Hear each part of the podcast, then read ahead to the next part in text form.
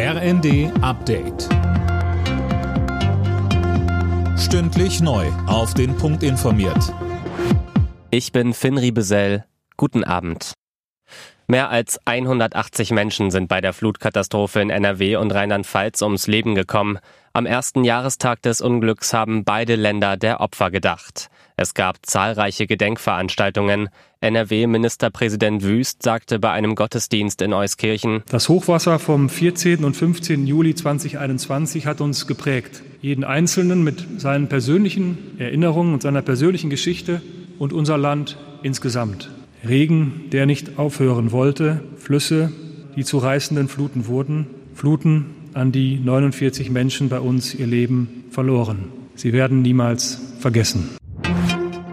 Italiens Ministerpräsident Mario Draghi darf nicht zurücktreten. Staatspräsident Mattarella hat das Rücktrittsgesuch nicht akzeptiert. Zuvor hatte die Fünf-Sterne-Bewegung, die an der Koalition beteiligt ist, eine Vertrauensabstimmung im Senat boykottiert. In Baden-Württemberg wird die gesamte AfD künftig vom Verfassungsschutz beobachtet. Das hat Landesinnenminister Strobel gesagt. Bisher waren nur Teile der Partei unter die Lupe genommen worden. Kernfrage sei, welchen Einfluss das extremistische Lager der Partei habe, erklärte Strobel. In der Schweiz hat die Polizei einen Mann auf einem getunten E-Scooter geschnappt. Mit dem Gerät ist eine Spitzengeschwindigkeit von 120 km/h möglich. Der Fahrer war allerdings nicht zu schnell unterwegs, sondern wegen der Beleuchtung seines frisierten Scooters aufgefallen. Alle Nachrichten auf rnd.de